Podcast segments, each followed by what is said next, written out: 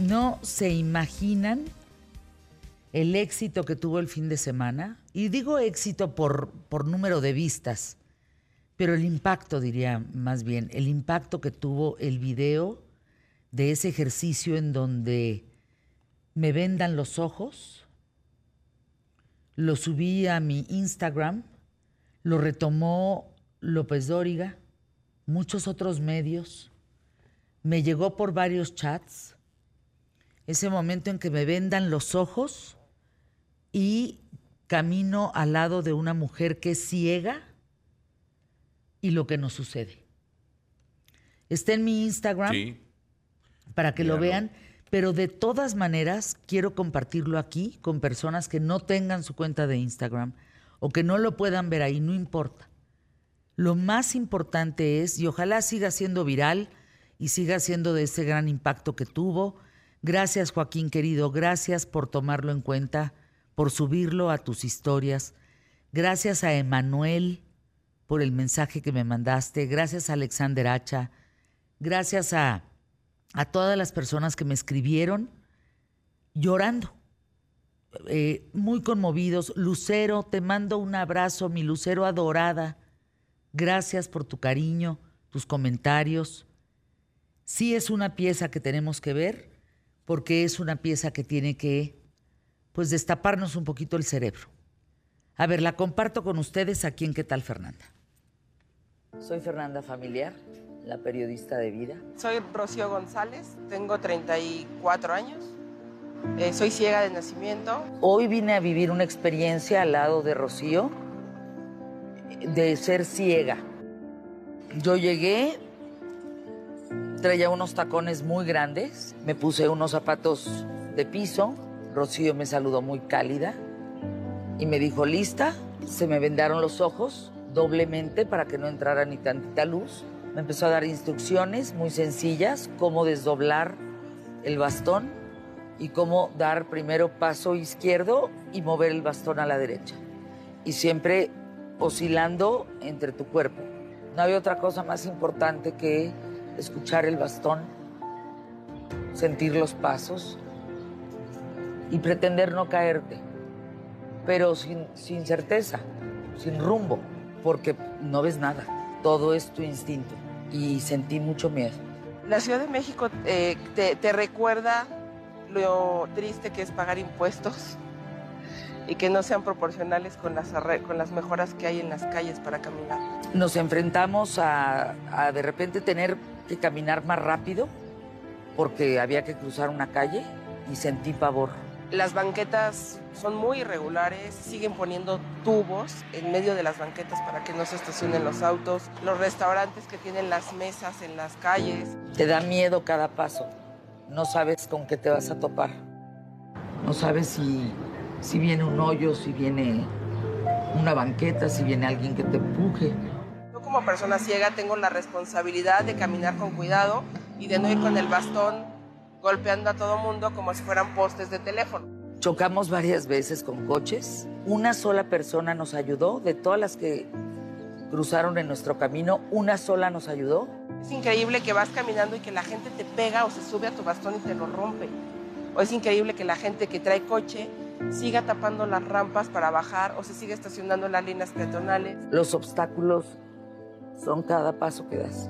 Nunca había sentido tantos obstáculos en mi vida, nunca. No voy a olvidar nunca en mi vida, nunca, esta experiencia. Estoy muy triste. Cuando me destapo los ojos, me cuesta mucho trabajo ver, pero veo más hondo, veo más profundo el entorno. Y cuando volteo a ver por donde Rocío y yo caminamos, es de valientes. Y todavía me destapo y, y resulta que volteo y veo a un señor en silla de ruedas en ese instante que no hay quien carajos lo empuje. Esto es una denuncia ciudadana promovida por Katia de Artigues. Si se piensa desde cero en la planeación y se toma la accesibilidad como, como un punto de partida para todo, pues yo creo que podría ser ya parte del ADN de las acciones del Estado. Si hay un gobierno que no ve esto, que no considera el tema de la inclusión, y más allá si todos los partidos no consideran el tema de la inclusión son miserables. Es gente que no está entendiendo la base de una sociedad. Los invito a que hagan el ejercicio y verán que los va a marcar el resto de sus días. Por ejemplo, ya hay semáforos que se, eh, con sonido en algunas, en algunas avenidas, pues ¿por qué no ya hacerlo general en todas? A la gente con discapacidad motriz, por supuesto que el semáforo con sonido no le importa, pero sí le importa una rampa. A la gente sorda, por ejemplo, le puedes poner letreros, porque el semáforo con sonido tampoco le va a importar. Pensar en todo, no simplemente hablar de discapacidad y pensar en rampas y en sillas de ruedas. Todos tenemos necesidades diferentes. Creo que tengo el derecho de pedir que se me trate igual. En la Constitución de la Ciudad de México es muy importante meter el derecho a la accesibilidad plena para todas las personas con discapacidad. Solemos pensar en las personas con discapacidad motriz y las rampas que necesitan, por ejemplo. Pero hoy vimos, por ejemplo, que las personas ciegas o con debilidad visual necesitan también apoyos específicos para estar por la ciudad. A ellos les sirven las rampas, pero no necesariamente es lo que necesitan. Necesitamos tener una ciudad accesible para todos. Cuando te das cuenta del poder que tienes, las cosas empiezan a cambiar. Se los juro. Así, ese momento en que vamos cruzando la calle que me dice, córrele Fernanda, y yo oigo coches y me dice, todavía no están lo suficientemente cerca para atropellarnos. Pero córrele. Apúrate, sí. Apúrate. Y tú no puedes apurarte. O sea, el, el sonido del bastón, por más rápido que quieras ir, pues estás oyendo piedras, hoyos. O sea, es, es imposible caminar. Es imposible. No sé si se dan cuenta en el video que hay momentos que traigo la mano frente a mí, que es una forma como de protegerme, de no morirme, de que no me pase nada. Sentir de que vas a chocar con algo. Le pegué a una camioneta con el bastón. La señora se bajó y me mentó la madre. ¿Qué te pasa, estúpida? No lo puedes creer. No lo puedes creer. Yo les pido, hagan el ejercicio algún día. Esto fue en Álvaro Obregón. Pero en cualquier parte ¿eh? de la ciudad, en cualquier parte. Es impensable. Impensable eh, andar en silla de ruedas, impensable ser ciego, impensable ser sordo. ¿Qué pasa? ¿De verdad qué pasa? Hago un llamado a las instituciones, al gobierno, a, la sociedad, a las empresas. Por ejemplo, a los cines. Con seis lugares en la segunda fila no ayuda en nada. No puedes tener a alguien sentado en una silla de ruedas viendo la película con el cuello así todo el tiempo y la pantalla aquí, enfrente. O sea, estamos tratando de cumplir como de a poquito en poquito, como a Sí, medios sí. chiles, Como querer cumplir con, cumplir con una cuota que te con piden. una cuota que te piden. No, este ejercicio, hoy la entrada del programa tiene que ver con el miedo. Y yo les voy a platicar rápidamente qué es el miedo. ¿Les parece?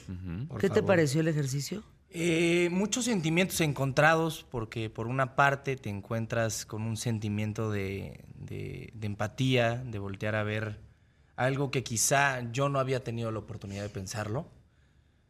Eh, ahorita que me lo ponen, híjole, me, me- acuerdo, en, en muchas partes de la ciudad me ha tocado ver esta situación y nunca, no he sido esa persona que se acerca y, me duele porque por, por un lado el sentimiento de, impotencia de decir, o sea, ve, ¿me entiendes?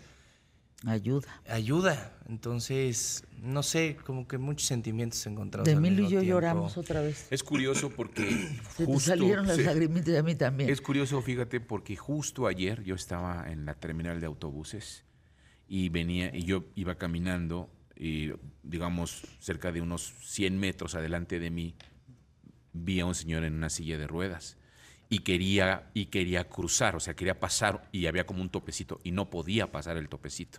Y por más que intentaba él este pasarlo, no lo lograba. Y lo más irónico de todo es que a su alrededor había más de 120 personas. Y fue hasta que yo llegué de esos, hasta que lo alcancé de esos 100 metros, que lo pude ayudar a pasar. Pero de ahí en fuera las demás personas pasaban de largo. de largo. A mí me, destapan, me, me- quitan la venda y volteo y un señor en silla de ruedas, que venía con los brazos tratando de impulsarse en una banqueta tan irregular, que era imposible. Nadie lo empujaba. Nadie voltea a ver al otro. No sé qué pasó después de la pandemia, sobre todo lo he vivido co- como periodista, observando en todo mi México. Después de la pandemia todavía nos volvimos más indiferentes, todavía nos volvimos más distantes, nos volvimos más lejanos por el miedo de contagiarnos. Y hoy no somos capaces de darle la mano al otro. En el aeropuerto de la Ciudad de México viene una señora con seis maletas y una carriola con una bebé dormida, con el cuerpo ya de fuera de la bebé, así. Le dije, permíteme ayudarte. Me dijo, no es posible. Es- eres la primera persona que se acerca en todo el aeropuerto, igual que tú, Emilio. Sí, sí, sí, es horrible. Es horrible dijo- ver Le dije, pero es que la gente es muy amable en México. No, nadie se acercó hasta que tú llegaste. Le ayudé con la niña, le ayudé con las maletas, le pedí un taxi. Hasta que no la dejé adentro del coche con la niña en brazos, me fui a mi casa. Me subí a mi coche. Le dije, me, me sorprende, nos hemos dejado de ver. Hemos dejado de ver al otro. No sé qué miedo tenemos, no, no sé, pero volvamos a ser empáticos, volvamos a, ver qué se le ofrece, señora, en qué le puedo ayudar, señor, le puedo ayudar en algo. No es una cuestión de dinero, no es limosna, es ayuda bajo las terribles condiciones que se viven en este país, sobre todo para la gente que no es, que no tiene la vista o, no tiene, o, o está sentado en una silla de ruedas. Tenemos que voltear a ver esta gente, por favor, y entre nosotros. Pero no creo, o sea, ahorita que estabas comentando todo este tema de, de que fue por pandemia, no creo que haya sido por pandemia. Siento Como que nos daba tanto miedo abrazarnos, Santiago, que querernos. nos hemos encasillado en Así bueno, nos- ya se nos acabó el tiempo de la entrada, pero sí me quedé con un poquito de Arrancamos, arrancamos el programa a pie derecho, mucho que compartir. Vamos hoy por el mejor programa, solo hoy, quién sabe ayer, quién sabe mañana.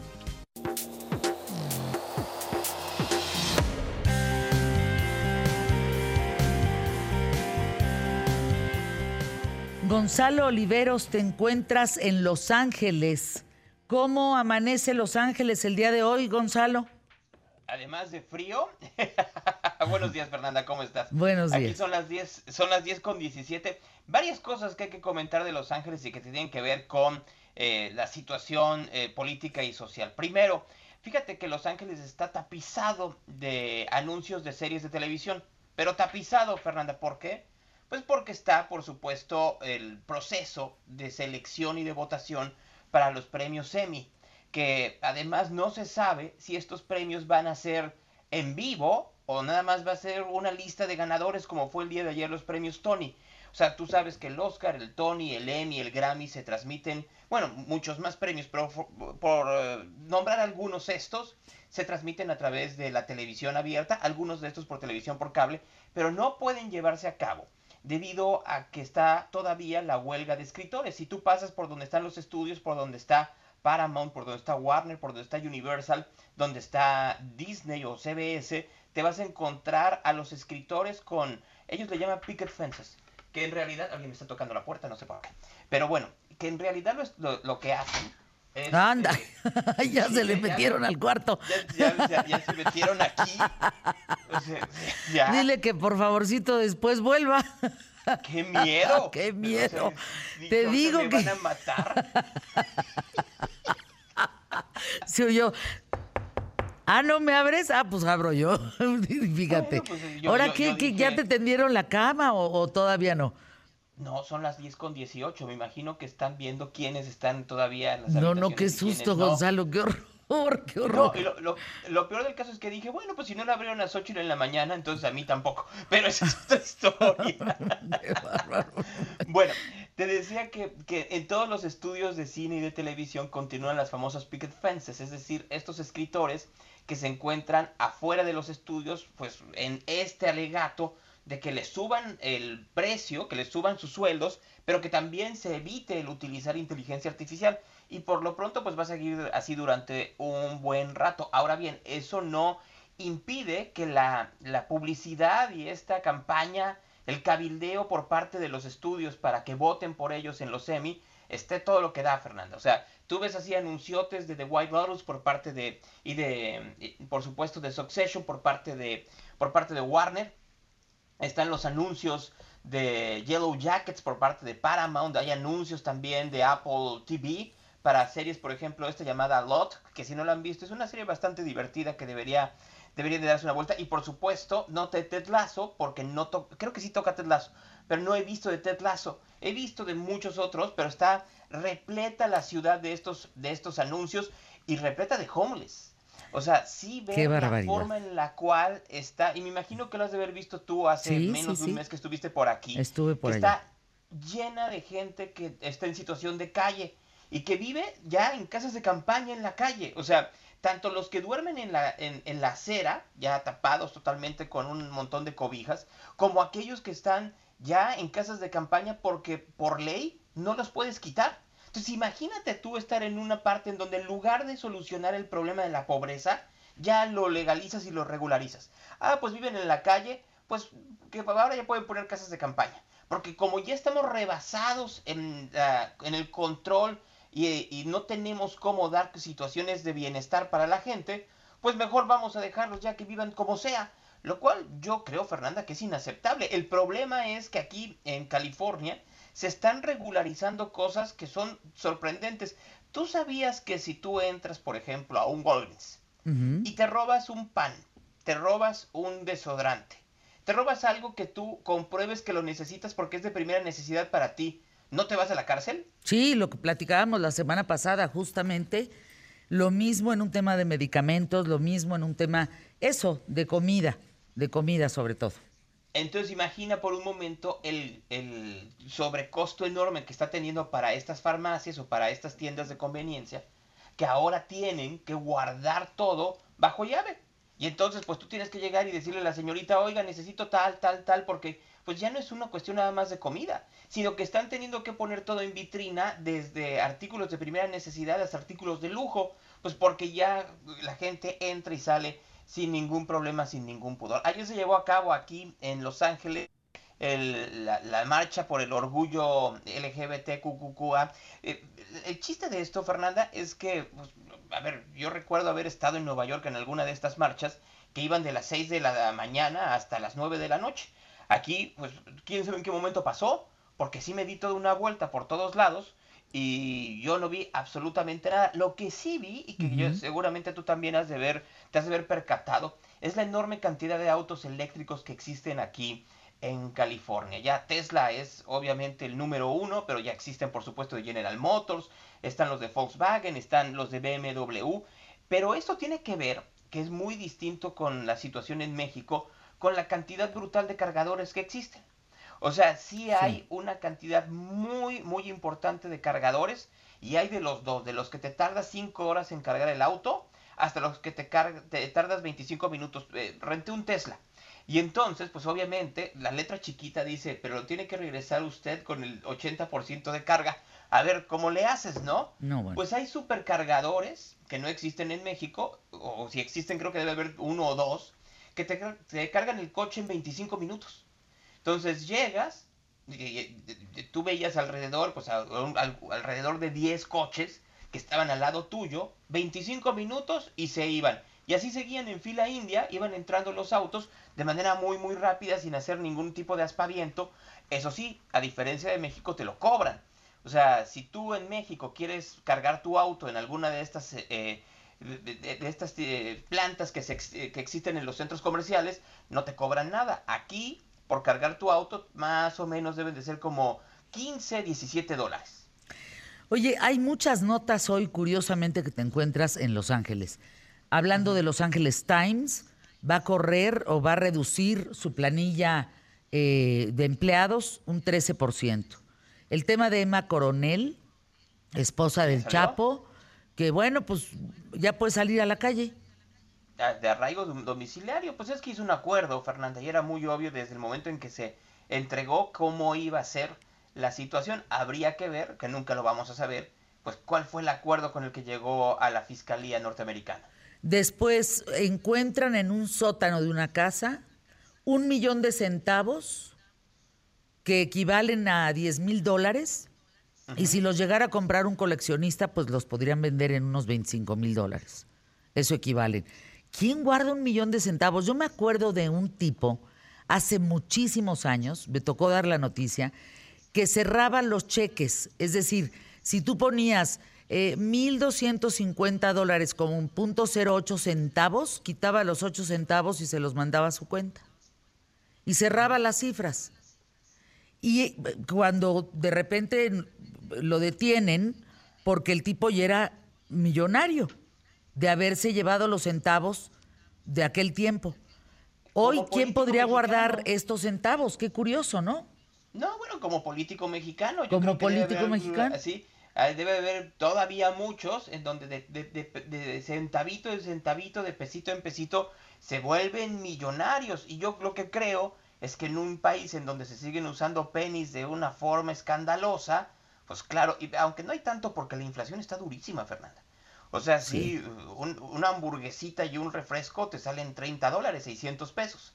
O sea, yo les recomiendo, bueno, no tanto porque con el peso fortalecido, bueno, te salen 600, te salen 550, pero sigue siendo muy caro porque sí todo ha aumentado de precio brutalmente aquí en los Estados Unidos. Así que si lo vas guardando de centavito en centavito, pues no te sale tan mal. También el problema entre María Elena Ríos y Tenoch Huerta, nuestro actor de Marvel, en este, ella lo acusa de eh, ser un depredador sexual y lo acusa de problemas emocionales y él ya va a levantar acciones legales contra ella. En fin, todo esto desde Los Ángeles, Gonzalo. Y todavía falta, porque todavía no hablamos, ya no se acabó el tiempo, de las acusaciones a Trump, que las va a superar por una razón muy sencilla. La juez la puso él. Así que para que luego no digan que el Poder Judicial solo está mal en México. Bueno, pues habrá que ver más adelante. De hecho, a continuación vamos con Andrés Oppenheimer justamente con el tema, a ver qué nos dice mi querido Gonzalo. Te mando un abrazo, regresa con bien. Cuídate mucho. Anuncios QTF.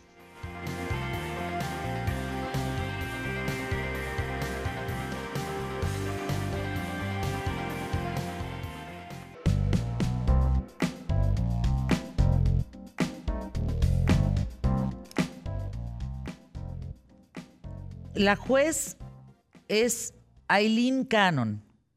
Es una mujer, entiendo, eh, Andrés Oppenheimer, origen colombiano, madre cubana, eh, con 40 años y cacho trabajando en un tribunal, y es a ella quien elige Donald Trump para su juicio. A ver, ¿cómo, cómo puede ser que uno elija al juez eh, y, que salgas avante de cualquier tema?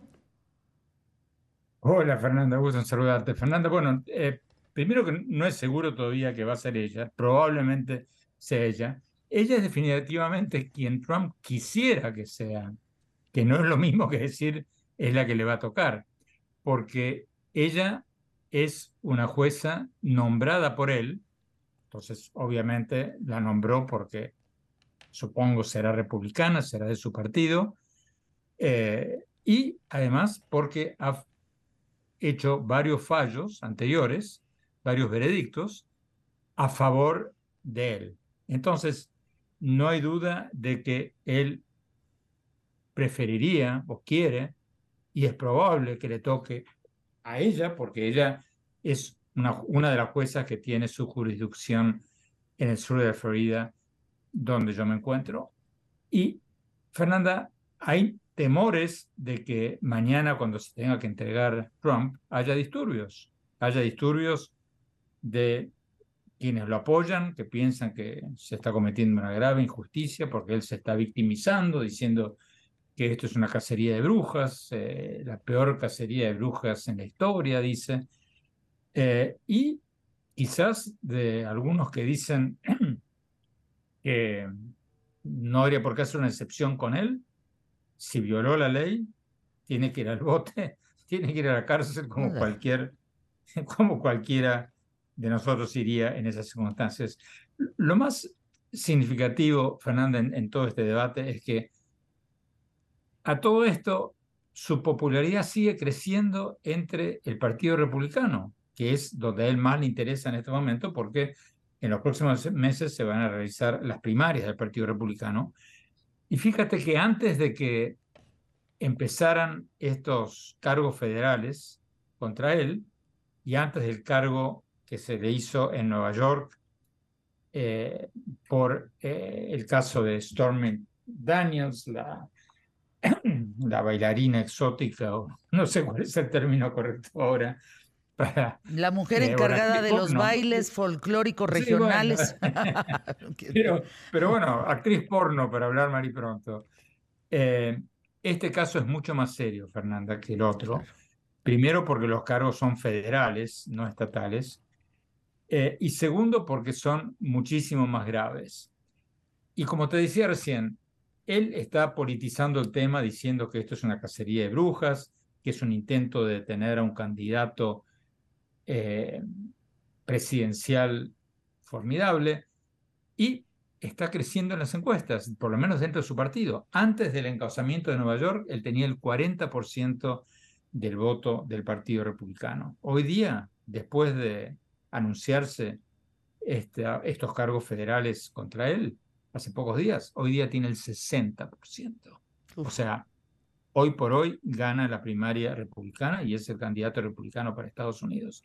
Pero el debate, Fernanda, es quién está politizando esto, porque Trump y sus seguidores, incluso medios importantes como Fox News, como el Wall Street Journal, están diciendo horror, esto es una vergüenza, el, gobierno del presidente Biden está incendiando el país, provocando un, tensiones políticas, etcétera, etcétera.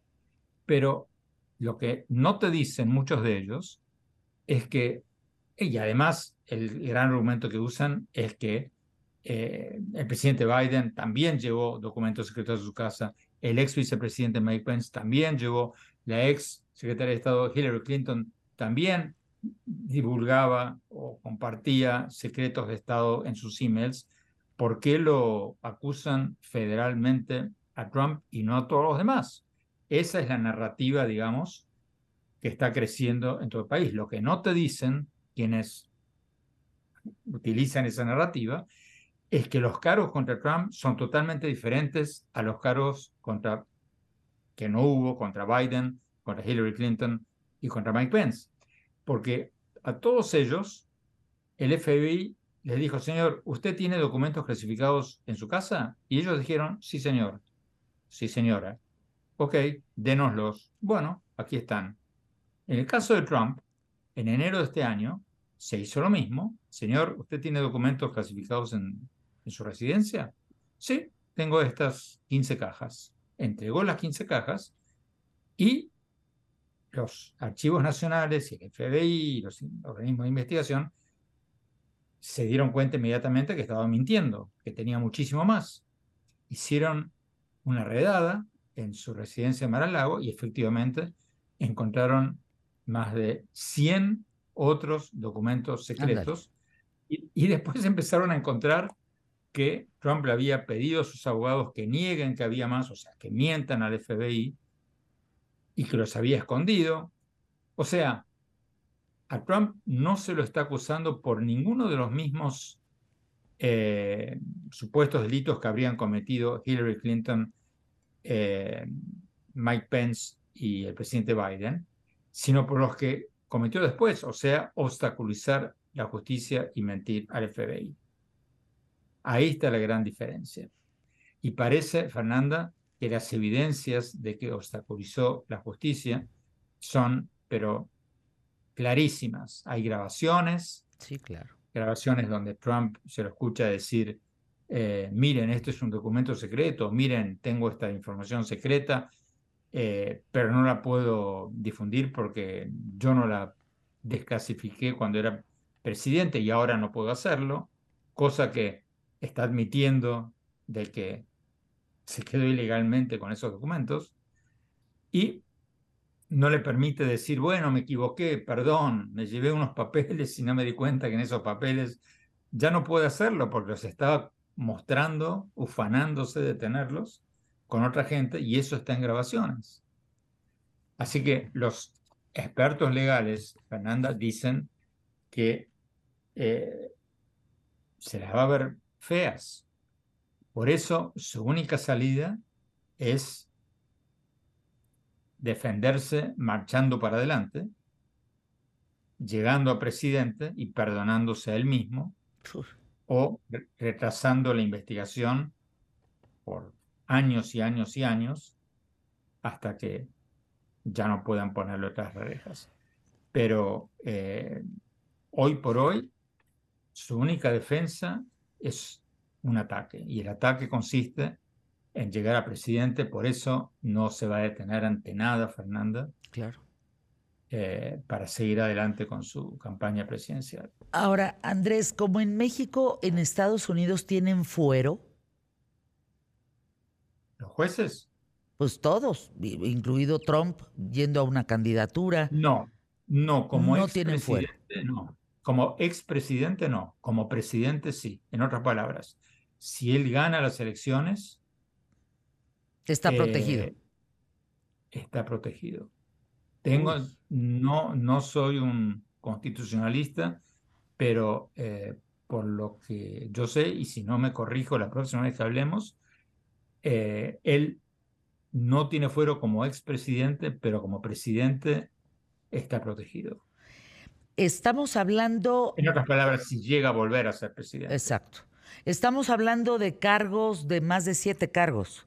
Eh, que en este no, caso... Estamos hablando de 37 bueno, de 34, 37 cargos, pero digamos que eh, los, los se resumen, por decirlo así, en siete que tiene que ver con violación de el tema espionaje, conspiración, retención, en fin, como eh, cuestiones muy claras. Fernanda, pero los más graves son obstaculización de justicia, mentir al FBI, esos son los más graves porque en nosotros él siempre podía decir, uy, me equivoqué, no sabía que, no sabía que los tenía, cuando le dije al FBI, cuando le di las 15 cajas en enero, no sabía que había más, pero ahora que está, hay grabaciones donde él dijo después de eso que sabía y le pedía a los abogados que no los entreguen, ahí es donde se le complica la cosa. Por eso, Fernanda, el, donde se cae el argumento de quienes lo defienden es que acá el tema no es que él se llevó documentos a su casa. Acá el tema es que una vez que lo hizo, le mintió al FBI y no los entregó, como sí hicieron el presidente Biden, Hillary Clinton y el ex vicepresidente Mike Pence. Pues cuánta gente quisiera Donald Trump tras las rejas, mi querido Andrés Oppenheimer. Cuánta gente allá en Estados Unidos y cuántos que armarían un borlote porque él estuviera preso? Yo te diría que de aquí, en los próximos meses, no va a pasar absolutamente nada. Es muy difícil de que esto llegue a un juicio antes de las primarias republicanas, más si le toca a esta jueza que tú mencionabas al principio de esta conversación, que siempre puede ayudar a Trump dilatando el caso, pateando la pelota para adelante. Pero así todo, yo te diría que lo más probable es que esto se retarde, los abogados de Trump interpongan eh, trabas y preguntas y todo eso, que se retarde el juicio hasta tanto Trump gane o no las elecciones. Por eso pienso que de aquí a dos años hay dos posibilidades. O va preso o es presidente. Vamos a anuncios QTF, mi querido Andrés Oppenheimer, arroba eh, Oppenheimer A es tu, tu, pues todas tus redes sociales. Te agradezco enormemente estar aquí en ¿Qué tal, Fernanda? Te mando un abrazo. Próximo lunes contigo, como siempre. Anuncios QTF.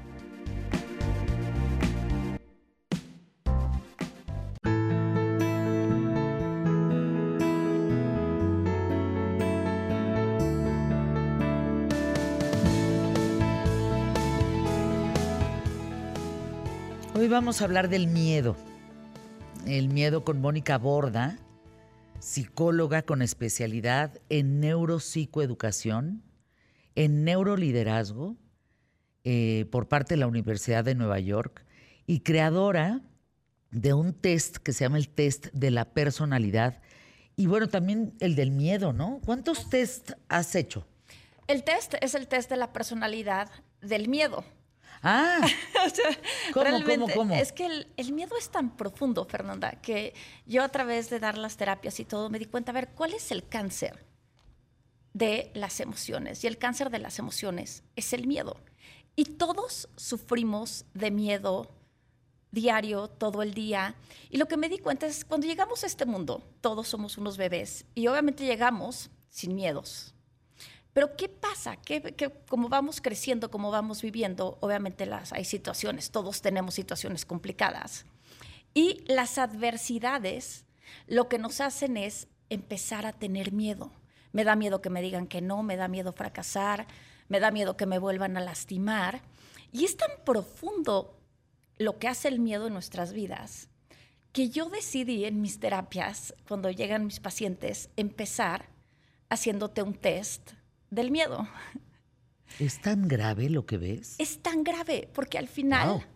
el miedo nos hace perder contacto con la realidad, Fernanda. Aunque empezó siendo algo positivo en la historia de la humanidad, ¿no? Era una, una especie de sobrevivencia. Mira, básicamente la palabra, la palabra miedo viene del término latino metus y realmente es, es en ese momento cuando sé que fue hace millones de años, la palabra era, ok, una alerta para poder saber cómo me manejo yo ante la Sí, vida. de los y depredadores. Claro, y, hay, y si hay un peligro. Pero ¿qué pasa? Fuimos evolucionando y la misma evolución obviamente trae más problemas, se vuelve todo más complejo y es cuando el miedo se convierte en un problema en nuestras vidas. O sea, el miedo no tiene un funcionamiento o digamos una razón de ser. El- el- la razón coherente del miedo es estar alerta. Alerta, ¿no? Cuando sientes miedo, una calle oscura, alerta obviamente a cualquier peligro. Creo que ese es el, Sí, el- va- vas, la velocidad, bájale. la O sea, función el, el saber que sana del miedo. Pero ¿qué sucede? Que nuestra vida se ha vuelto, nuestras vidas, ¿no? De todos, se, ha vuelto tan se han vuelto tan complicadas que llega un punto donde vivimos sintiendo miedo. Miren, es que esto es interesantísimo. Cuando sentimos miedo, el cerebro nos da dos opciones para reaccionar, ¿no? Exacto. O escapas o lo enfrentas. Pero fíjate cómo funciona el cuerpo, a ti que me escuchas. En nivel físico se dilatan las pupilas y los bronquios, se acelera la respiración. En un nivel más interno, la frecuencia cardíaca y presión arterial aumentan. Igual el flujo de glucosa en los músculos. Exacto. O sea, ¿cómo pasa todos tus órganos? ¿Cómo reciben ese miedo para una supervivencia? Pero entonces eh, todo, todo, todos tus órganos empiezan a bajar su ritmo regular. Y, y aparte, emocionalmente, ¿qué sucede? Cuando empezamos a tener miedo, lo primero que sucede es perdemos contacto con la realidad.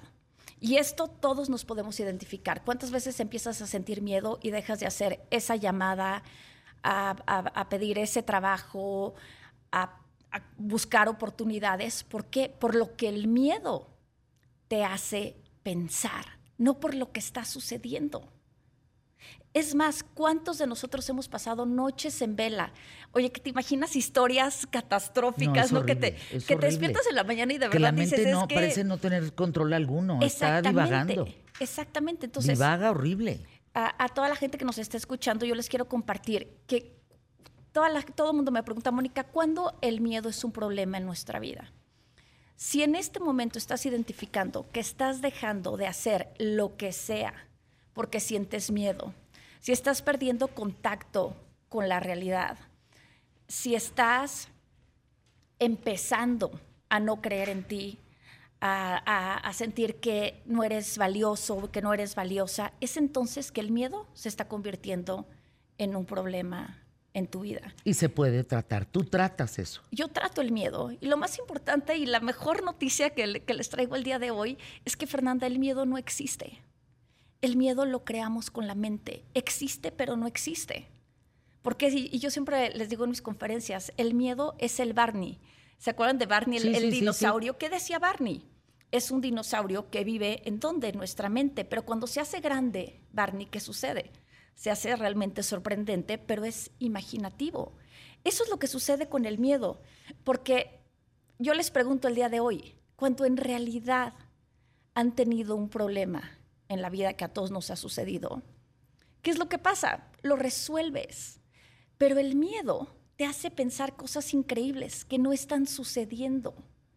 Y es por eso que yo hago el test del miedo, porque digo, ok, si yo ya estoy viviendo no en la realidad, más bien en lo que el miedo me hace pensar, pues es muy importante el definir. Y el miedo es tan profundo, Fernanda, que se llega a convertir en nuestro estilo de personalidad. Ay. A ver, alguna vez, y, y deseo que no, a la gente que nos escucha, el público más inteligente de la radio y la televisión, a ti, Mónica, ¿les han puesto una pistola? ¿Los han apuntado con una pistola? La reacción inmediata, no sé si les pasó lo mismo a ustedes, es entrar como en una zona blanca. No tienes pavor, no te da tiempo de que te llegue el miedo. eh, seguramente en tu cuerpo hay adrenalina en ese momento, pero entras en una parte blanca, como, como una hoja en blanco en donde todo es tan rápido que después es cuando todo lo que vuelves a pensar y la situación es lo que te genera miedo, es lo que te genera incertidumbre, es lo que te genera todo lo demás que pasa. Pero en el momento no es que eso te dé miedo. ¿Estoy en lo correcto? Estás en lo correcto. ¿Por qué? Porque es un momento que te toma ¿no? Por de- sorpresa. sorpresa. Pero cuando el me- miedo es emocional y se convierte hasta en un estilo de personalidad, es cuando empezamos a desilusionarnos. Ya nos dijeron que no. Aquella persona ya no nos contestó. Ese trabajo lo perdimos. ¿Eso causa miedo? Eso causa miedo a que se vuelva a repetir. Ese es el problema del miedo. No, no le voy a hablar porque qué tal que me vuelven a romper el corazón. O sea, no es miedo a la muerte, no es miedo a aquello que no puedas en el momento, eh, eh, un, susto, un- el miedo a esto, a una enfermedad, a un mal diagnóstico, a morirte. O sea, no tiene que ver con el existe. extremo de tu cuerpo, sino tienes miedo a no encontrar trabajo, tienes miedo a no ser querido, tienes miedo a, a tronar, tienes miedo a vivir solo, tienes miedo a divorciarte. Y es- entonces. ¿qué pasa? Que todos esos miedos empiezas a actuar. Ese es el problema del miedo, que es tan profundo Híjole. que, ah, no, como ya me dijeron una vez que no, no, Mónica, es que qué miedo, no lo voy a volver a intentar. No, es que no me contestaron. Es más, esto me encanta a mí explicarlo en, to- en- en todas las conferencias. Fernanda, ¿cuántas veces dejas hasta de ir a un lugar porque te imaginas que esta persona, que tal persona, que si va a decir, que no? Y en realidad todo esto vive en nuestra imaginación. Porque luego pasa el tiempo y te encuentras, oye, ¿por qué no fuiste? Te estuvimos esperando, ¿no? Pero puede ser, Mónica, que hay personas que fueron educadas para ser miedosas y otros que fueron educados para afrontar la crisis del miedo completamente y sacarse adelante. Simplemente no estos dichos que a todos nos que todos hemos pasado por ellos. Piensa mal y acertarás. Una de cal por las que van de no sé qué de arena. Mira, más vale pensar que todo va a estar bien por si pasa todo bien, ¿no? Entonces ya podemos festejar. Híjole, pero esos son condicionamientos terribles. Son condi- pero vivimos condicionados y sobre todo, a mí me encantaría el día de hoy poderle compartir al público, a ver, ¿cómo, cómo afrontamos el miedo? Primero tenemos que ser muy amorosos con nosotros mismos, Fernanda, saber que todos pasamos por momentos difíciles, la Sí, vida de nadie es perfecta, pero tenemos que alivianarnos. Tenemos que ser mucho más amorosos, comprensivos, no con los demás, sino con nosotros. Y entender que a todos nos suceden cosas que nos duelen profundamente, pero no tienen por qué volver a repetirse. Y que esos miedos, obviamente sí hay que tener precaución, tampoco nos vamos a aventar otra vez así. No, no, no, no, no, queda Pero claro. una cosa es tener Es como este precaución. cuate de Martín Dávalos de Chihuahua que dice, pues yo tengo un amigo que es medio suicida. O sea, se pasa en las motocicletas los semáforos justo, los semáforos justo cuando cambia rojo y, y la ha librado. No sé, es una manera de sincronizar el miedo con qué cosa más rara, ¿no? Aventarte el tiro de a ver si no me toca. Exacto, eso también ya es otro tipo de decisiones. Pero aquí lo importante es el entender que la vida venimos a dejarla vivida, bien vivida. no tiene que ser perfecta, pero también a qué venimos a superar esos miedos y entender que lo que nos haya sucedido, bueno o malo, ser, no se tiene por qué repetir, inclusive lo bueno, porque te pasan cosas buenas distintas, Fernanda. Así es la vida. A ver, danos tu teléfono, vamos a anuncios. ¿O dónde te hablamos? Bueno, toda la gente me, me, contacta en mi Instagram, que todo el día hablo del miedo. Mónica Borda. Mónica Borda. Estoy en todas las redes sociales. Vuelvo contigo. Anuncios QTF.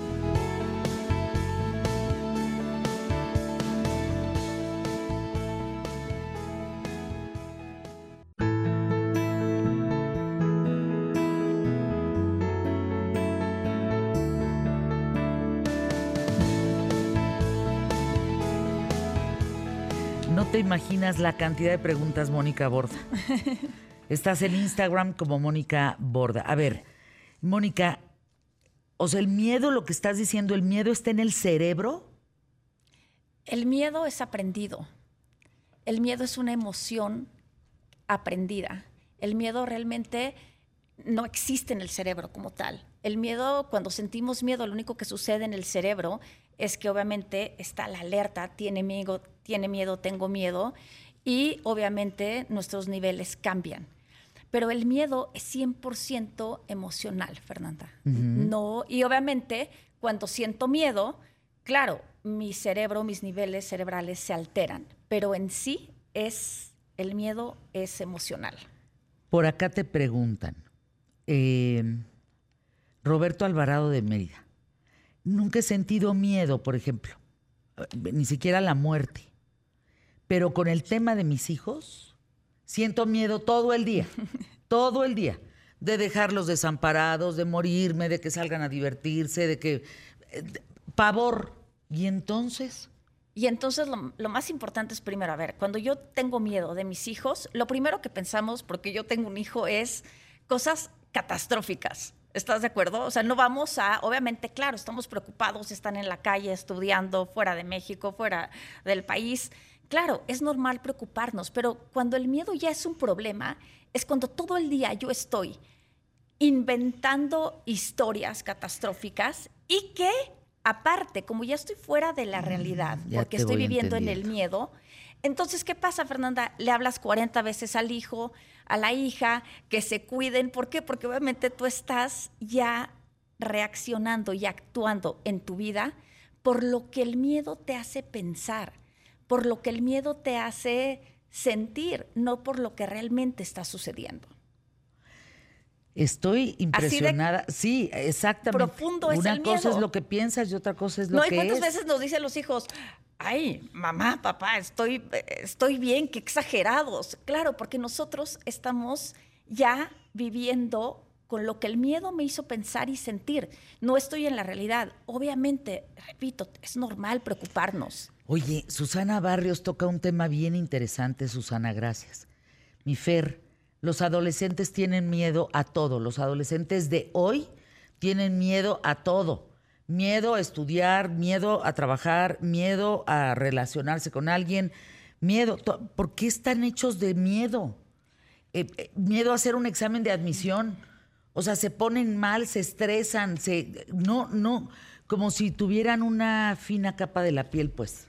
Así es, mira, aquí en los adolescentes, y de hecho la semana pasada di una conferencia en, una secundaria, y es muy importante el explicarles qué es el miedo, cómo funciona el miedo, ¿por qué? Porque ellos están viviendo una realidad completamente diferente a la de nosotros, y es esta idealización que existe de las redes sociales todos estos chicos, ¿no? Me decían, Mónica, es que yo nunca he hablado por teléfono, pero ni con el que tenían el mejor amigo de al lado. Y todo lo hacen en un mundo virtual que obviamente tiene muchas cosas positivas. Pero parte de lo negativo también es, todo es inalcanzable. Cuando, como yo les decía, es que eso tampoco es la realidad. Pero obviamente se, se están enfrentando a tanto, pero sobre todo a tanta información que con lo primero que yo me contacto es con el miedo. Mm. Entonces, ¿eso se puede trabajar? Eso estos chavos, por ejemplo, estos adolescentes, o a lo mejor estas señoras que nos están escuchando, mujeres, ¿no? o los señores, hombres, que, que digan, eh, ¿cómo le hago, Mónica? ¿Cómo puedo trabajar esta parte para...? Porque también creo que es adictiva la adrenalina, ¿no? Claro, nos volvemos adictos al miedo porque el miedo también, ojo, tiene una parte incoherente que a todos nos funciona. Si yo vivo en el miedo, no me atrevo, Fer. No me atrevo a hacerlo, no me atrevo a hablarle, no me atrevo a luchar, no me atrevo a ir por ese examen que me cuesta trabajo. Entonces se convierte en una zona de confort. Pero recuerden, tanto la zona de, de, confort como el miedo son esos hermosos lugares donde no sucede nada, donde no pasa nada y donde únicamente ves la vida pasar. Así que, ojo, pero hoy les traje la mejor noticia. El miedo no existe. Se trabaja. Y Se no trabaja. Existe. Y tenemos que empezar por reírnos, por alivianarnos, porque todos, Fer, aquí, en este momento en el mundo, tenemos miedo. Tenemos miedo. Es normal. Por ejemplo, tú que digo, haciendo el test del miedo, trabajando en lo que trabajas, las terapias, ¿a qué le tendrías miedo, Mónica? Pues a veces tengo mucho miedo al, al fracaso. O acabo de sacar otro libro y mi, un miedo, ¿no? Así de, y, y si nadie lo compra. Y empiezo con esas historias, ¿no? Catastróficas, así de que. A ver, dinos cuál es para comprar, Bueno, para que no te pase eso justamente. ¿no? Entonces, eh, y, y- y de repente digo, a ver, no, yo todo el día hablo del miedo, vamos a pararnos. Y el primer consejo que yo les doy a todos los que nos están escuchando es, a ver, el miedo hay que verlo de frente. Siéntate contigo mismo, contigo misma. Hay que hacer una lista. ¿A qué le tienes tanto miedo? Escríbelo. Y hay gente que me dice, Mónica, pero ¿cómo voy a escribir eso? Es una tontería. Ah, bueno, pues escríbelo, porque ya te estás dando cuenta que es una tontería. A ver, escriban sus miedos. ¿A qué le tienen tanto miedo? ¿A qué le tienen pavor? Y una vez que tienes esa lista, si vamos miedo por miedo, te vas a dar cuenta que ni son tan graves, ni son tan peligrosos como pensabas. Pero sobre todo, y se lo repito, te vas a dar cuenta que son suposiciones. Y ayer nos decía el New York Times que, y me encantó es- eh, eh, esto que publicó, que, el mundo, que todos vivimos de suposiciones o de expectativas. ¿no? Y lo que más nos duele es que la expectativa no se cumple, ¿no? Y la suposición vivimos suponiendo lo que va a pasar. Pero Y tampoco se cumple en muchos El- casos. esto que no lo digo yo, ¿no? Lo dicen los expertos de Harvard, el 96% de nuestras suposiciones no se cumplen. El miedo son supuestas realidades, Fernanda. Oye, a ver, no, no, no había pensado en el tema desde esta trinchera que Es, estás es planteando. eso, son supuestas Y realidades. entonces, ya me sentí hasta tonta con el miedo, ¿sí me explico? No Porque, sé a ver, cómo, cómo regre- regreso a mí. A ver, ¿de qué sirve que no duerma pensando que el otro libro... Bueno, historias de Hollywood, ¿no? Que ni en Hollywood yo creo que harían. Hasta que al otro día lo tuve en mi junta, no, oye, no, Mónica, va muy bien, está alcanzando al otro. Y yo, "Oh, claro, son suposiciones. ¿Y qué pasa si no se vende? Fernanda, no pasa nada. Volveré a empezar. Y Pues sí. sacaré otro libro. Es que, ¿qué pasa? A ver, piénsenlo, de verdad. ¿Qué pasa si eso a que le tienes tanto miedo sucede? La verdad, Fernanda, es que no pasa nada. Volvemos a empezar, nos volvemos a armar, nos volvemos a transformar y volvemos a salir a la cancha de fútbol. Me recordaste la Sociedad de los Poetas Muertos cuando el maestro les dice, se sube al escritorio y les habla desde, desde arriba, ¿no? Y les dice, enfrenten, enfrenten todo aquello que los debilita. Fíjate, el miedo te debilita. El miedo te debilita completamente, porque imagínate, ya vives en tu no, siempre les digo, oye, bueno, yo en mi, y me, me encanta cuando toman clases conmigo, que les digo, a ver, ¿qué está pasando en su realidad alterna? ¿No? Porque el miedo es eso, ¿no? Está aquí la realidad y está la realidad alterna diciéndote, no vas a poder, te van a romper el corazón, seguro es otro mal hombre, seguro es otra mujer de no sé qué, seguro la familia. A ver, no es cierto. Pero, ¿qué tenemos que hacer? Aprender a convivir con ese mundo alterno, miedoso, para poder vivir en nuestra realidad y disfrutarla y entender. Y se lo repito, siempre que han pasado por un muy mal momento, el peor, y créeme, hay dolores, y tú lo sabes, Fernanda, Impensable. impensables. Pero sabes que, Fernanda, se resuelve. Y volvemos a empezar.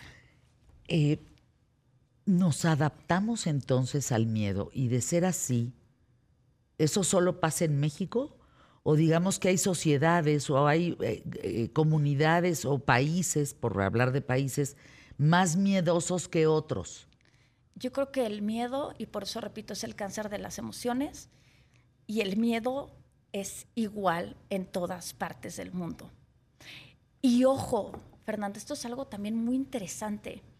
Mientras más estemos en, la vida de ciudad, con toda la información, que todo es mucho más competitivo, hay más miedo. Yo me he dado cuenta que las comunidades rurales viven con muchos menos, con muchos menos miedos. ¿Pero por qué? Porque hoy, pues todos tenemos razón. Está duro, Fernanda, está duro salir diario a la vida, están duras las comparaciones, está, es una vida, ¿no? Donde, claro, tenemos que hacer muchos esfuerzos y pues ahí el miedo, ¿no? Encuentra su, así, su hábitat. Claro, le cuesta trabajo, le voy a decir que, claro, que tenga mucho miedo, ¿eh? porque ¿qué tal que le pasa esto? ¿Qué tal que le dicen aquello? Pero ojo, también les quiero compartir el día de hoy que todos nacimos con una varita mágica. Y esa varita es la confianza. Bueno, hay que seguir a Mónica Borda, arroba Mónica Borda solamente en Instagram. Regresa, por favor, regresa a hablar de otros temas, de la personalidad, de, de tantas cosas que tenemos pues que aprender aquí en ¿Qué tal Fernanda? Y yo les diría carpe diem. Carpe diem quiere decir aprovecha el día, hagan de su vida algo extraordinario. Anuncios QTF.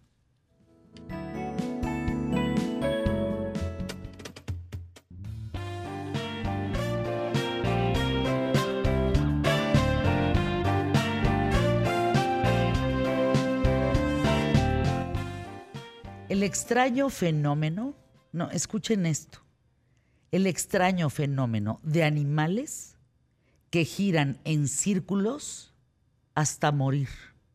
¿Y qué creen? También algunos humanos. Said Badwan, cuéntanos, porque la naturaleza está llena de misterios. ¿Tú alguna vez, Fer, llegaste a ver estos videos de estos animales girando en círculos? Sí.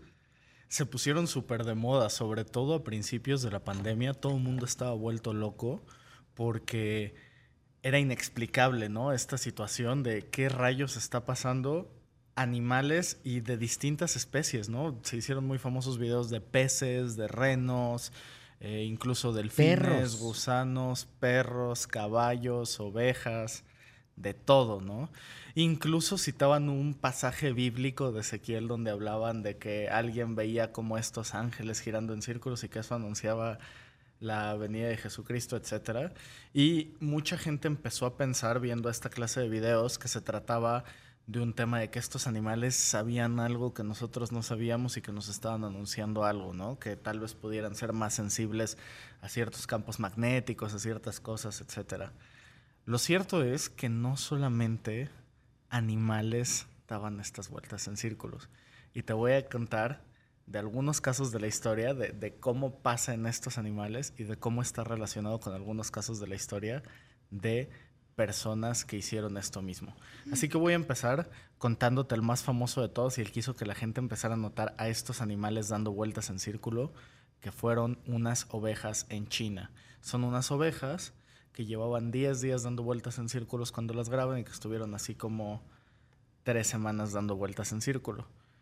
Algo interesante de que podría explicar por qué esas ovejas estaban dando vueltas en círculo tiene que ver con el hecho de que eran ovejas entonces ve, tienen lo que se llama mentalidad de rebaño. Ese animal en particular, solo ese animal en particular, con que un animal empezara a dar vueltas en círculo, todos los demás lo iban a seguir. Y esto es un caso que está documentado de algo que pasó en un convento, se hizo famoso en un convento en la Edad Media, que imagínate que están ahí las monjas, ¿no? Existiendo, y de repente a una se le ocurre decir, miau, así, como gato, así, miau. Y sigue, miau. Y cuando llega la otra monja, ¿no? En lugar de que le dijera algo así como de, Miss Gertrudis, cálmese, regrese usted misma, ¿no? No, en lugar de eso, la otra monja se le queda viendo y entonces la otra le dice, miau. Y la otra le responde, miau. Y se les hizo chiste y así empezaron todas, miau, miau, miau. La cosa es que tres meses después ya solamente se comunicaban a miaus. Y entonces, ya más por hartazgo que por otra cosa, las personas que vivían en ese pueblo que estaban hartos de las monjas que decían miau, contrataron unos soldados para que les dieran unos latigazos y a ver si se les quitaban las ganas de decir miau. Y en este caso se les quitaron. Así que podríamos decir que no estaban locas como tal, simplemente empezaron a replicar el comportamiento de otros. Como las ovejas, que cuando lo hacían y lo hacían y lo hacían, pues era un tema del hábito, ¿no? Entonces, ese fue como un caso de algo que pasa. ¿Qué se cree que también pudo haber pasado con las ovejas? Lo que muchos expertos dijeron es como estaban mucho tiempo encerradas en un corral, en un lugar que las estresaba, eh, pues esto es una enfermedad que muchos animales compensan dando vueltas en círculos. Se les llama zoocosis. Ok. ¿Socosis? Ajá. Como de zoo de animal, zoocosis. Y eso mismo comportamiento es muy parecido al que manifiestan humanos en cárceles. Cuando está un humano encerrado como un animal, tipo como estos animales en un corral y que no tienen mucha esperanza de hacer algo más que estar ahí, ¿qué empiezan a hacer las personas? Y seguramente sin estar en una cárcel, a ti y a mí nos ha pasado, que estás encerrado en un lugar que no tienes nada que hacer y que empiezas a dar vueltas en círculo en el mismo lugar, como para pensar, etcétera, como para caminar. Y eso era, con que una lo hiciera con mentalidad de rebaño, más lo iban a hacer. La cosa es que si hubiera una explicación más científica de lo que estaba pasando, es que era posible que algunas de las ovejas estuvieran infectadas por un parásito. Ah, caray. Entonces, es un parásito que si se aloja en alguno de los hemisferios del cerebro, lo que hace es que empiezan a perder la función cognitiva del movimiento por estar en, en- en uno u otro hemisferio, en, en el rango de la sección motriz, y empiezan a desviarse un poquito hacia un lado. ¿Qué pasa? Que si siguen caminando y se siguen desviando un poquito hacia un lado, Empiezan a eventualmente hacer acaban hacer un círculo. Cuando ocurre esta infección por esos parásitos, con que algunas estuvieran infectadas por esos parásitos, esto empieza a pasar. Y las que, no tienen parásitos de todas maneras reaccionan. siguen por la mentalidad de rebaño, porque están las ovejas dando vuelta y entonces Curioso. Las demás las siguen.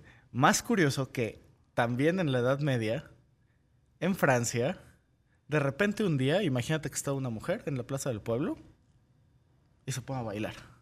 Así como loca, sin música. Y de repente, en lugar de que la gente pase, la vea y diga así como, como dicen los medios de redes sociales, soy el loquito del centro, en lugar de eso, es como de, wow, qué inspirador. Lleva todo el día y toda la noche bailando y lleva así como tres días. Voy a bailar con ella. Y se ponen a bailar. Y de repente ya tenías a 400 personas ahí bailando sin música, inexplicable, con los pies sangrantes, que se ¿Esto es real lo que desmayaban. estás Esto pasó, esto está documentado. Se sangraban de los pies, se desmayaban del agotamiento y seguían bailando. ¿Qué crees que hizo el gobierno de la época para resolver esta situación del baile? No tengo ni idea. Pues así, tan ridículo como suena, dijeron, ah, estas personas se creen muy divertidas bailando, seguramente es porque creen que están haciendo algo raro o así. Es más, les vamos a poner un escenario y les vamos a poner músicos. Y a ver si se les quita.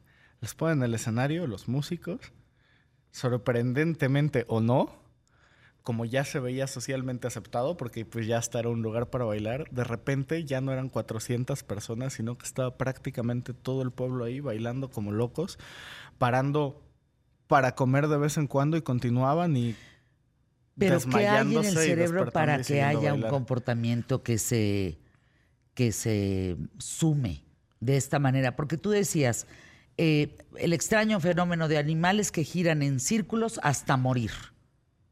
Así los seres humanos Así giraron en círculo hasta morir, mismo. hicieron lo mismo hasta morir. y se parecía a los animales y sí se cree que en ese episodio en particular personas murieron de arrestos cardíacos, del esfuerzo de seguirlo haciendo, de que se desmayaban, despertaban de sus desmayos y seguían bailando. Era como lo que veían, lo que hacían y se influenciaban definitivamente por su conducta social de los demás y lo hacían, aunque se creía que en ese episodio en particular estaban infectados por un hongo en el pan. Entonces comían ese pan con ese hongo que estaba en esa zona y les generaba esa situación, esa sensación y tenían que bailar sin parar. Definitivamente cuando el gobierno vio que no les funcionaban los escenarios y los músicos, decidieron recurrir a la misma estrategia que con las monjas y sacaron unos látigos y golpearon a la gente hasta que dejó de bailar, junto con alguna ceremonia religiosa y listo. Así se curaron de ese baile.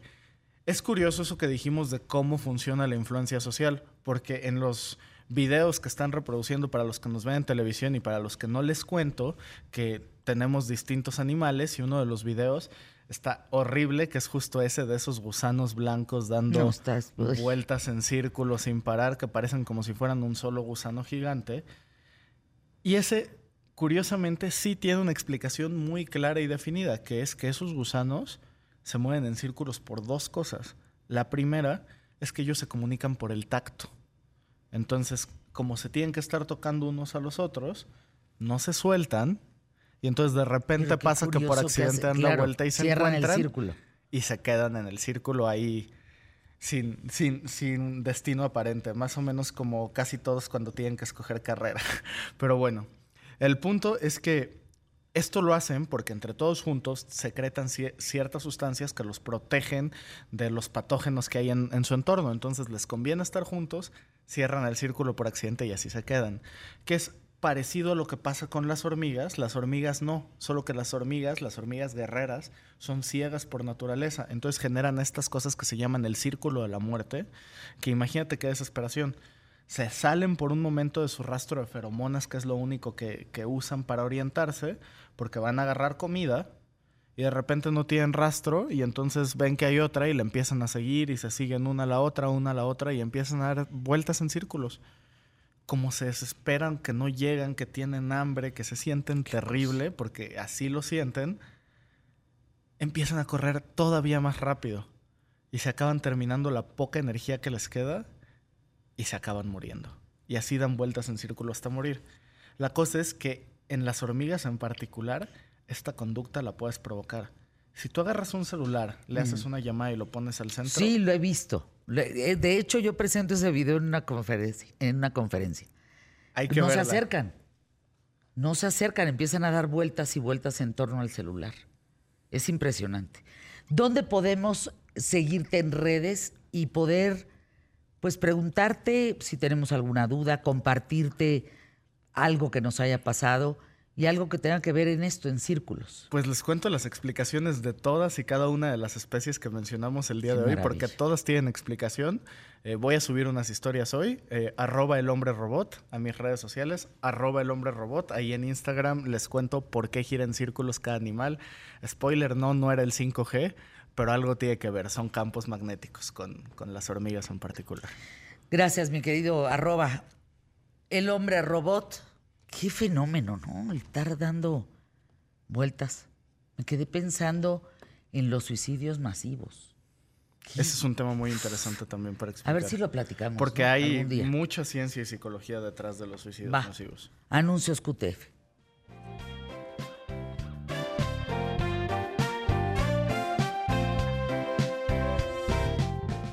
¿Cómo ve el programa, mi querido Emilio? Muy bien, muchas gracias a las personas que se contactan con nosotros como siempre. Eh, pues causó impacto este tema de Said, dice Carmen Pérez. ¿Qué pasa con la elefanta Eli del zoológico de la Ciudad de México que tiene conductas repetitivas que dicen puede llevar a su muerte, por ejemplo? Nos, nos dice Carmen.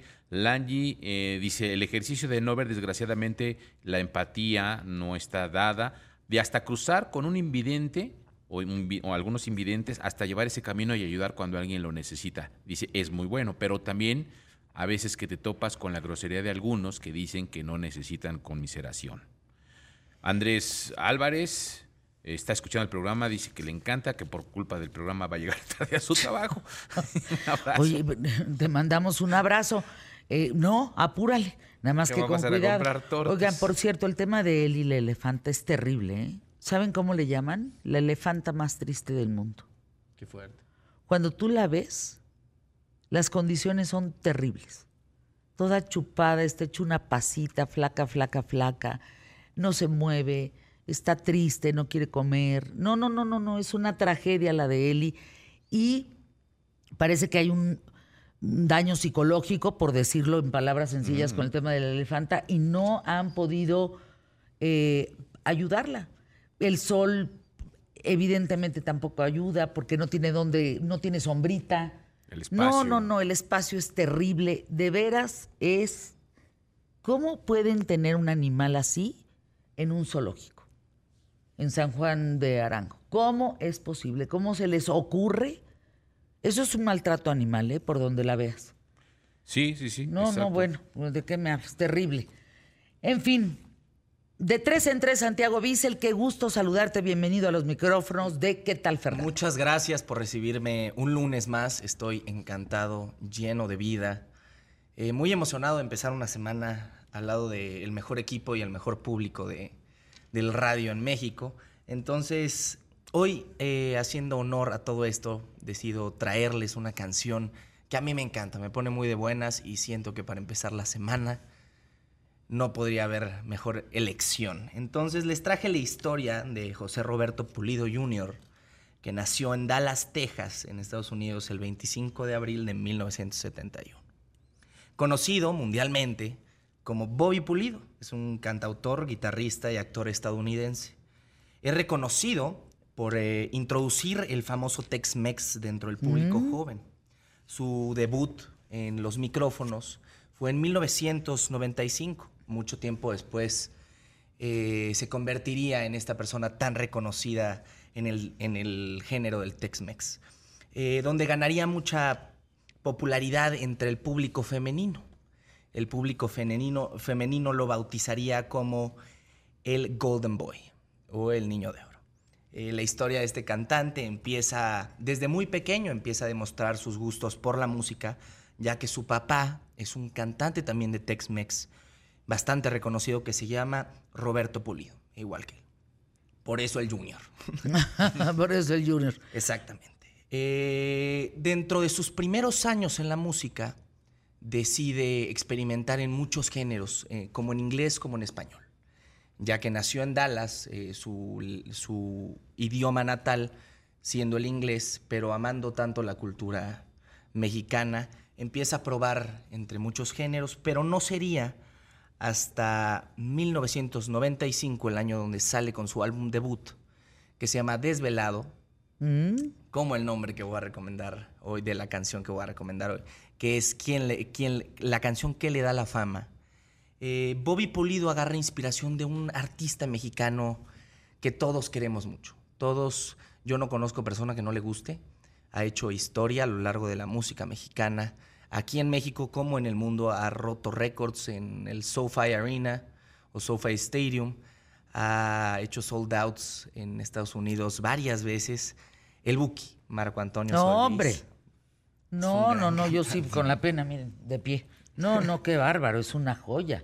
Además, exitosísimo en todos sentidos, en lo que escribe, en los instrumentos que toca, en cómo canta. En producción. En producción, creo que es el artista más completo en México, ¿eh?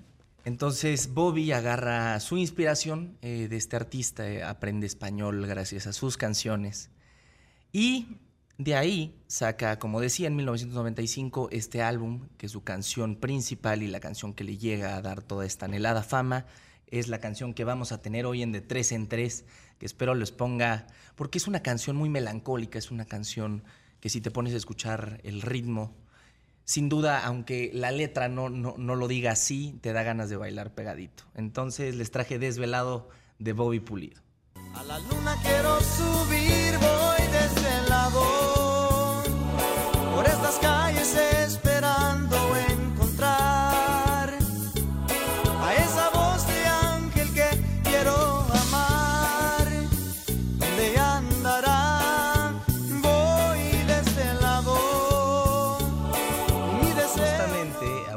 productora en el audífono que traemos por aquí, eh, las personas que estamos en la cabina, no, me dijo que era una canción para una locutora. Yo les traje una historia que comienza con muchas interpretaciones, porque esta canción es sutible eh, a, a todas estas interpretaciones del público porque se puede relacionar con muchas situaciones. Si ponemos atención a la, a la canción y a su letra, en, en el pasado surgieron muchas teorías de que esta canción inevitablemente era para, era para la reina del Tex-Mex conocida como Selena Quintanilla. Eh, le dedica esta canción a la reina del Tex-Mex, tiene mucho sentido. Esta canción se puede notar en la letra cuando dice que aunque no la conocía, soñaba con quererla. Y pronto la, eh, la mayoría dice que el, el cantante estaba enamorado profundamente de Selena Quintanilla pero que le dedique esta canción porque fallece el mismo año que saca esta canción, años, eh, meses después. Fue asesinada por Yolanda Saldívar en un hotel. Su fan. Eh, su, la presidenta La del presidenta club, de, del de club fans. de fans. Es una historia bien dura, entonces vota- votación en redes sociales y mañana quieren que traiga la, la Pues sí, historia yo- yo de- voto por eso. De, Sí, de Selena sí, Quintanilla es sí. una historia bien pesada, pero tristemente a todos pues nos rompió el corazón cuando Bobby Pulido salió a desmentir esta gran historia y dijo que esta canción no la había escrito él, sino su productor. Entonces, pues tristemente no es para la, la reina del Tex-Mex, pero yo me quedo sin duda con, con un gran sabor de boca, siguiendo, imaginándome que se la canta Selena Quintanilla mientras estaba en el cielo y mientras sigue por ahí. Ay, qué bonito. Sigan la eh, lista, la playlist que hizo, la, la lista de canciones que lleva presentando Santiago Bissell en, en ¿Qué tal Fernanda? En de tres en tres, a través de Spotify, se llama De tres en tres. Háganle clic, síganla, porque van a encontrarse con muchas sorpresas. Vamos al tema de la película, Santiago, por favor. Hoy les traje un auténtico juego de gato contra ratón. Les traje Atrápame si puedes, dirigida por Steven Spielberg, con un elencazo en donde tenemos a Leonardo DiCaprio, Tom Hanks, Christopher Walken, Amy Adams. Es la historia real de un ladrón. Ladrón que fue desde médico a abogado de, las, aero- de una de las aerolíneas más importantes. Esta historia es basada en hechos reales, como estaba diciendo, eh, de un personaje histórico que se llama Frank Abagnale. Ab- Ab- Ab- Abagnale. No sé. Abagnale. Abagnale. ¿Ya la conocías? Ya, ya la conocía la historia. No, y, y mira que el inglés de Emilio, ¿eh? Mira nada más. Mira que nada más. Ahí te la dejo. La historia es sobre este eh, eh, maestro del engaño, básicamente. También fue un genial falsificador y sus habilidades le otorgaron un, un espacio en la historia y en todo el recuerdo de nosotros a la edad de 17 años solamente, imagínense. Bien chiquillo. Eh, Frab, ¿Frank qué? Abigail. Abengal. Hijo. Ya me entró el ataque de Se risa. convirtió, Abigail. se convirtió en uno de los ladrones de bancos más exitosos eh, de toda la historia de Estados Unidos. Entonces, es de historia de cómo el agente Carl Han- Hanratty, Hanratty dedicó ya eh, la, mayoría pa- eh, la mayor parte de su tiempo atrapándolo. Entonces, como les digo, es una persecución entre un, un ratón que siempre va un paso más adelante del gato. Entonces vale mucho la pena irla a ver. Vayan. Y como restaurante les traje Bodega Deli. Ayer amanecí con antojo de sándwich. Entonces si quieren ir a un restaurante creado por tres chefs amigos. Uy, qué rico. Que tiene comida vegana, vegetariana y para los carnívoros que nos fascina la carne. Eh, pueden ir a comerse un rico sándwich de roast beef buenísimo que no se lo pueden perder. Está en Iztaccíhuatl 26, Hipódromo Cuauhtémoc 06100. Nos despedimos. Sea como ¿Con sea. qué te quedas? Ah, me quedo, sí, sí, ah, me quedo, me quedo con el miedo. Hay que ir a enf- enfrentar nuestros miedos. Eso Ah, yo me quedo con la elefanta. El- Ah, bueno, pues Ay, no, qué triste. pobrecito. No, es una denuncia, ¿eh? Yo no sé ese zoológico cómo pueden tener ese elefanta y, y- y no atenderla. Así es. ¿Tú? Yo me quedo también con la elefanta, qué triste. Ay, sí. ¿Ya Y vieron las imágenes? Más porque hace poco fui al zoológico. de No, no, Chapultepec no, y las- está hecho una basura de Una zoológico. basura. Sin duda. No, De no, no, está triste, todo. deplorable. Sí. Bueno, sea como Sea sea, como sea. Sea. a continuación quédense. Como sea. No, quédense, por favor. Hasta mañana.